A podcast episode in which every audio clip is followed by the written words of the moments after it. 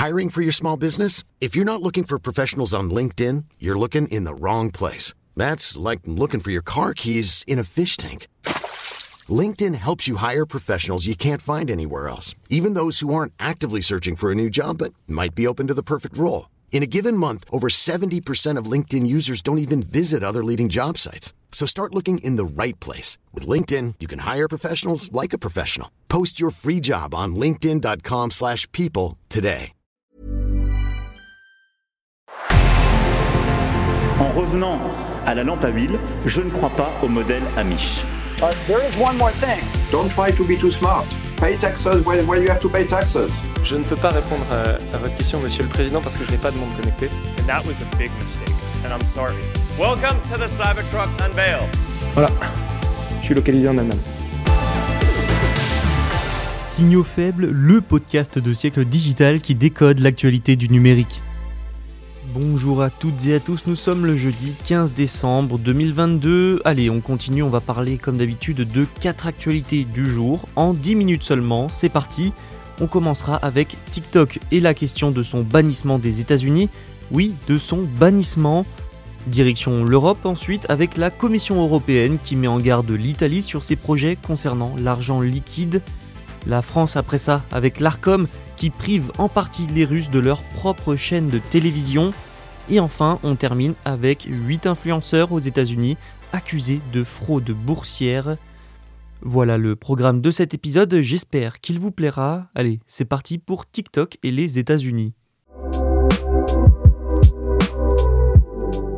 Mardi, le sénateur républicain Marco Rubio a annoncé un projet législatif bipartite qui vise à interdire le réseau social chinois TikTok aux États-Unis, tout simplement.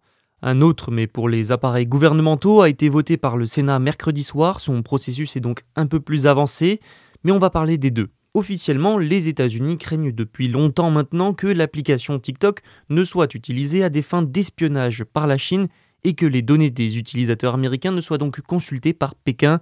Cette législation, la première dont j'ai parlé, bloquerait toutes les transactions de toute entreprise de réseaux sociaux en Chine ou qui est sous l'influence de la Chine ou de la Russie.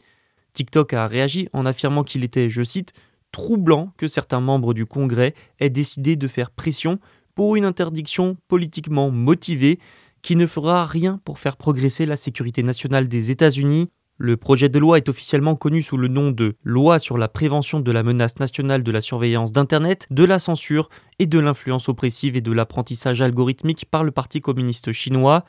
Oui, c'est long, très long, c'est pour ça qu'elle est abrégée par loi antisociale du PCC. Elle est donc conçue pour bloquer et interdire toutes les transactions effectuées par des sociétés de médias sociaux contrôlées ou influencées par des, je cite, pays préoccupants TikTok et sa maison mère, ByteDance, sont explicitement désignés dans le projet comme des menaces pour la sécurité nationale. Comme je vous l'ai dit avant, si ce projet et ses dispositions sont adoptés, ça s'étendrait à toutes les plateformes de réseaux sociaux contrôlées par des pays étrangers préoccupants. En plus de la Chine et la Russie, il y aurait donc aussi l'Iran, la Corée du Nord, Cuba ou encore le Venezuela. C'est une nouvelle affaire dans une longue série de pressions des Américains contre TikTok et ByteDance. Hein. En plus des craintes pour la sécurité nationale, il faut aussi dire que TikTok est le réseau social de la jeune génération, une jeune génération et donc des consommateurs qui vont moins sur les réseaux sociaux américains comme Facebook et surtout Instagram. Mercredi soir, le Sénat américain a aussi adopté un projet de loi interdisant TikTok aux employés fédéraux sur les appareils appartenant au gouvernement. Le projet doit quand même encore être approuvé par la Chambre des représentants, puis soumis au président Joe Biden. Reste à voir si ces deux projets seront définitivement adoptés. Il y a quelques jours, je vous parlais dans Signaux Faibles d'un projet de loi italien porté par Giorgia Meloni, première ministre du pays, visant à promouvoir l'utilisation de l'argent liquide dans les commerces. De nombreux spécialistes s'étaient alors inquiétés de ce projet qui, selon eux, risque de favoriser la fraude. Et j'avais terminé en vous disant que l'Union européenne risquait de toute façon de s'y opposer. Eh bien, ça n'a pas traîné, hein, puisque la Commission européenne a mis en garde le nouveau gouvernement italien sur l'adoption de ce texte. La Commission a affirmé que ça irait à l'encontre des engagements pris par Rome pour lutter contre l'évasion fiscale.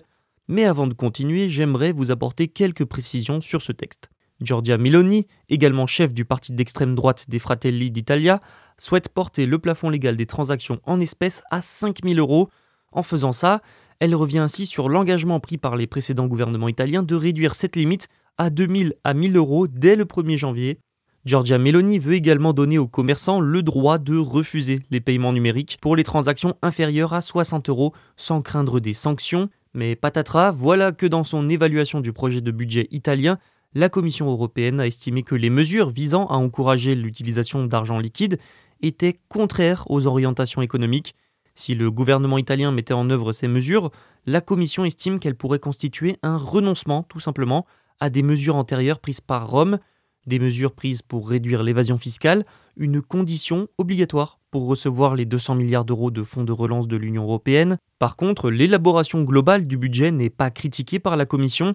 Actuellement, les entreprises italiennes qui refusent les paiements numériques sont passibles d'une amende de 30 euros une mesure qui, sans surprise, exaspère les entreprises, surtout les plus petites.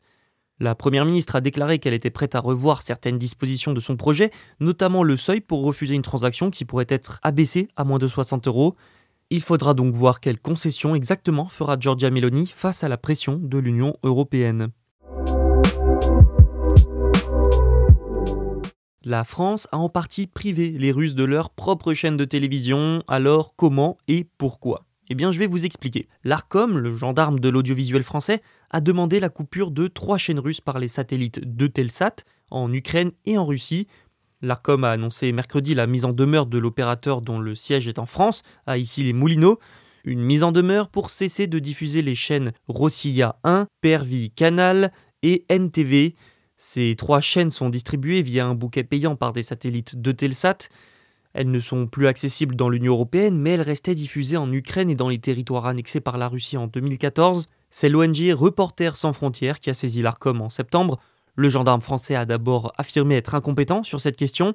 L'ONG a alors saisi le Conseil d'État en novembre, qui lui a donné raison il y a quelques jours. Le Conseil d'État a donc demandé à l'ARCOM de réexaminer la situation de ces chaînes. Ces chaînes étant diffusées non seulement en Russie mais aussi dans les territoires ukrainiens annexés par Moscou, l'ARCOM considère désormais disposer, je cite, d'une base juridique pour exiger de Telsat qu'il cesse la diffusion de ces chaînes.